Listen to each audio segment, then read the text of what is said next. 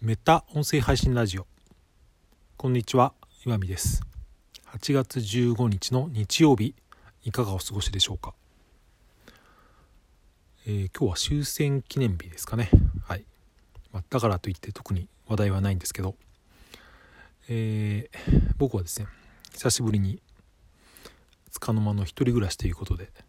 今日誰とも喋ってないので、うん、何か喋っとこうかなと思って収録しました。だから今日はかなりテーマを設けずできるだけダラダラ喋るっていうですね。いつもと逆方向にいつもはなるべくコンパクトにまとめようかなと思ってるんですけど今日はなるべく無目的に喋ってみようと。こういうの苦手なんですけどやってみようかなと。とはいえですねラジオトークの方は12分という規定があるのでそこまでだらだら喋れないんですけどもしかしたらラジオトークでは切れてスタンド FM の方で長めに長めにしゃべるっていうことをするかもしれませんが。はい。適当に、えー、あまり大きな声では言えないんですがこの休み中にですね、えー、妻の実家に帰省をしてました、うん、我が家はうちは我が家はうちはっていうか今自家用車を手放してしまったので移動手段は公共の交通機関しかないので、うん、やむを得ずというか普通に電車で行ってきました、うん、まあそんなに混んではなかったけど別にガラガラではないというか、うん、でもちょうどあの、金曜日だったかな？に行ったんですけどそのぐらいから結構関東では、うん、制御不能みたいなですね。ニュースが飛び交っていて、うん、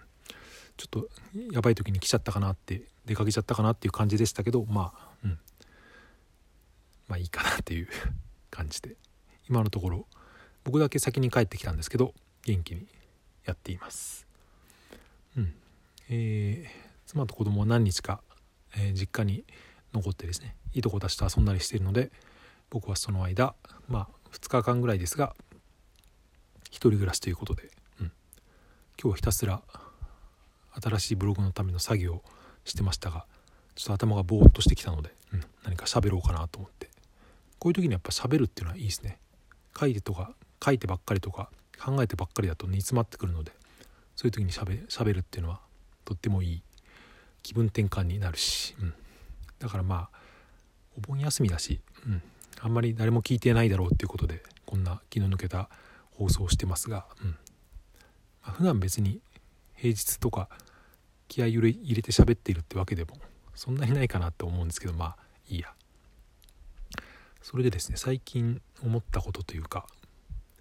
あのボイシーの中の好きなチャンネルにですね元ミクシーの社長だった朝倉祐介さんだったかなやっている「えー、論語とそろばんと私とボイシーと」っていうですね長い名前のチャンネルがあるんですけど僕面白く結構好きでよく聞いてるんですけど、えー、最近の回でですね、えー、あの大室さんとの対談の回だったんですけど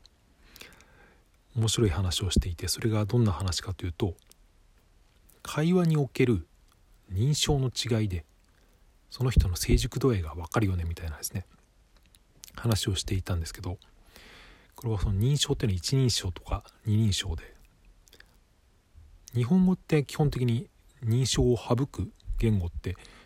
言われていると思うんですけど特にその一人称「私は」とか「僕が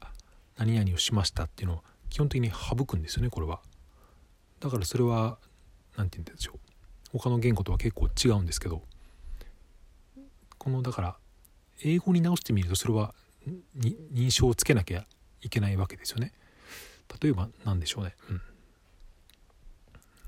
都内の緊急事態宣言がっていうのは、まあ、主語なんだろう、まあ、主語は主語は東京だったりするかもしれませんけど、行ってきました、うん、妻の実家に行ってきましたっていうのは愛ですよね、うん、それでまあ基本的にというか人は会話の中で大体、まあ、一番多いのは自分ですよね。一人称の愛を使うことが多いと思うんですけど、うん、その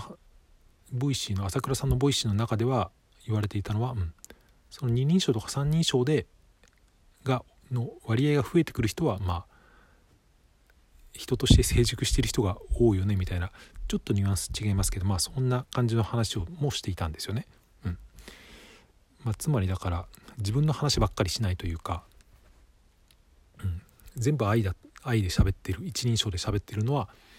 何て言うか、うん、聞いて聞いてというか自分のことばっかりっていう話ですけどでも、まあ、その話は大室さんっていう方がしたんですけど朝倉さんはそれに対してですね、うん、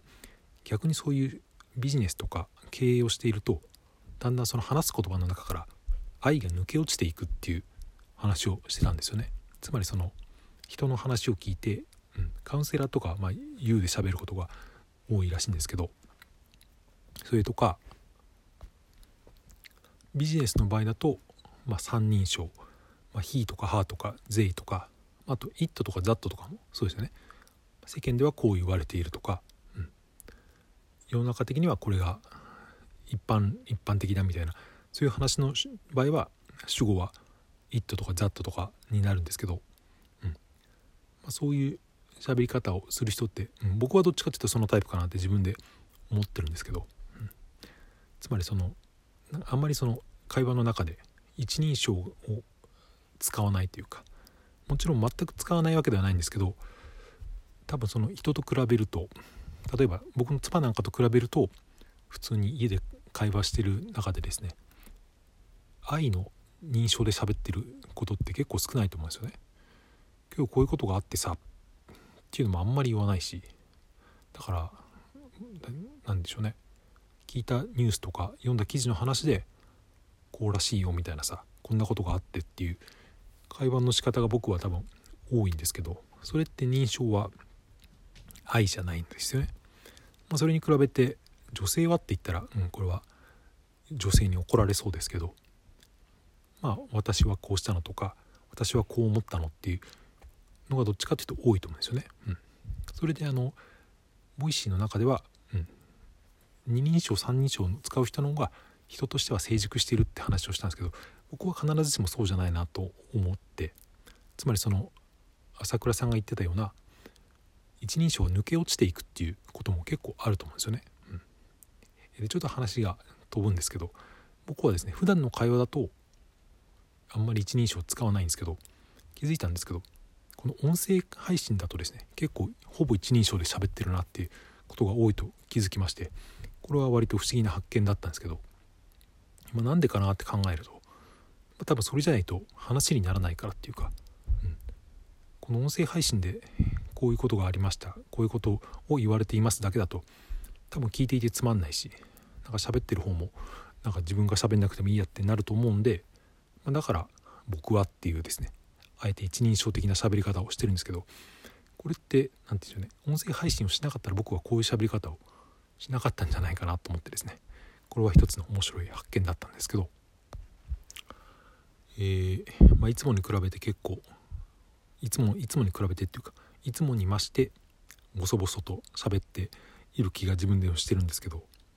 まあ自宅だと結構こういう喋り方になるっていうのと、うん、別に頭の中では近所のこととか、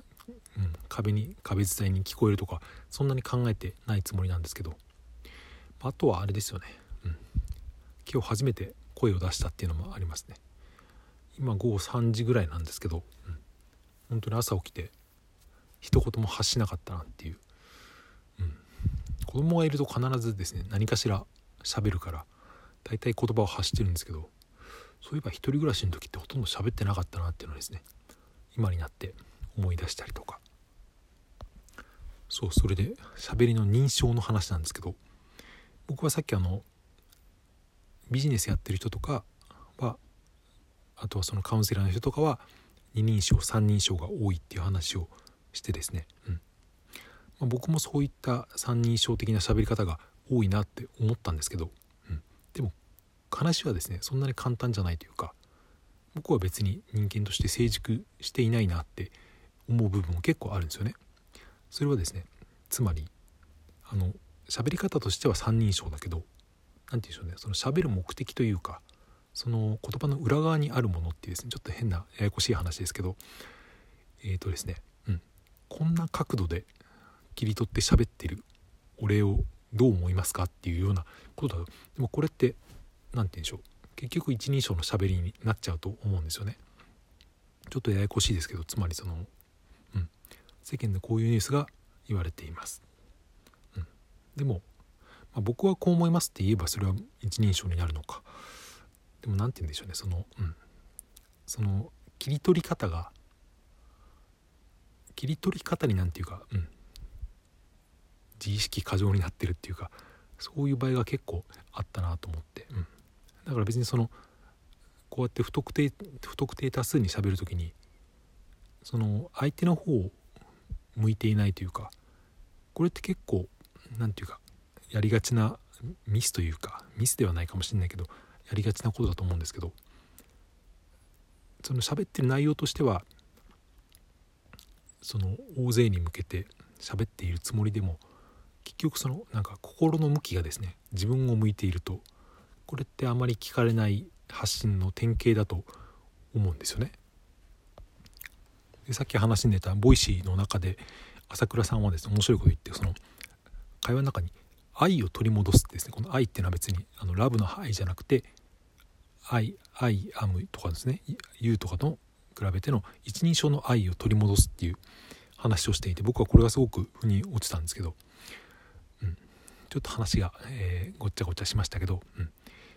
なんて喋り方としては一人称だけどその心の向きがですね外側を向いていれば相手の方を向いてるっていうのが何ていうかその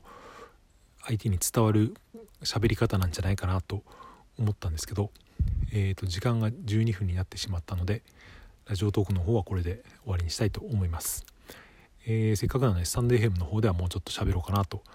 思います。はい。